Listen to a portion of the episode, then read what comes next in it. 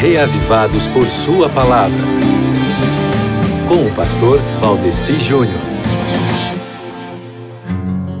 O rei Josias não se contentou em apenas ler a palavra de Deus. Não. Ele propôs a leitura das escrituras sagradas para todo mundo que ele pôde. Ele não se contentou em apenas ler, mas quis também compartilhar. E você? Você tem passado a palavra de Deus adiante para outras pessoas?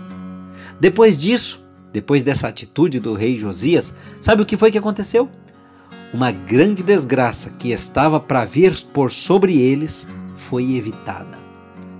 Repito, uma grande desgraça que estava para vir sobre eles foi evitada. Deus abençoou muito eles e eles tiveram vida longa, com fartura e paz. A Bíblia é uma bênção para a sociedade quando o povo a lê, compreende e põe em prática o que aprende. É por isso que, desde os nossos líderes, nós precisamos sempre nos lembrar que conheceremos a verdade e a verdade nos libertará. Foi por isso que Lutero ficou louco com aquele medievalismo que a igreja tinha de não querer que o povo desse atenção ao que está escrito na Bíblia. E aí Lutero foi lá, pegou a Bíblia, traduziu para a língua do povo, usou o máximo de tecnologia que tinha na época e espalhou a palavra de Deus para o povão. E por falar em língua, sabe qual é a tradução para o português da Bíblia que fala melhor a língua da gente com equilíbrio sem sacrificar a interpretação? É a nova versão internacional.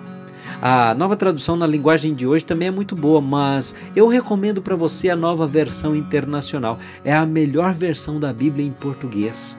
Quando a gente faz a leitura bíblica nela, é tão gostoso que até parece uma Bíblia mais nova. Enfim, resumindo, siga o exemplo do rei Josias, meu querido, e faça tudo o que você puder para valorizar e pôr em prática a mensagem das Escrituras Sagradas na sua vida e na vida dos outros. Comece hoje por 2 Reis, capítulo 23, tá bom?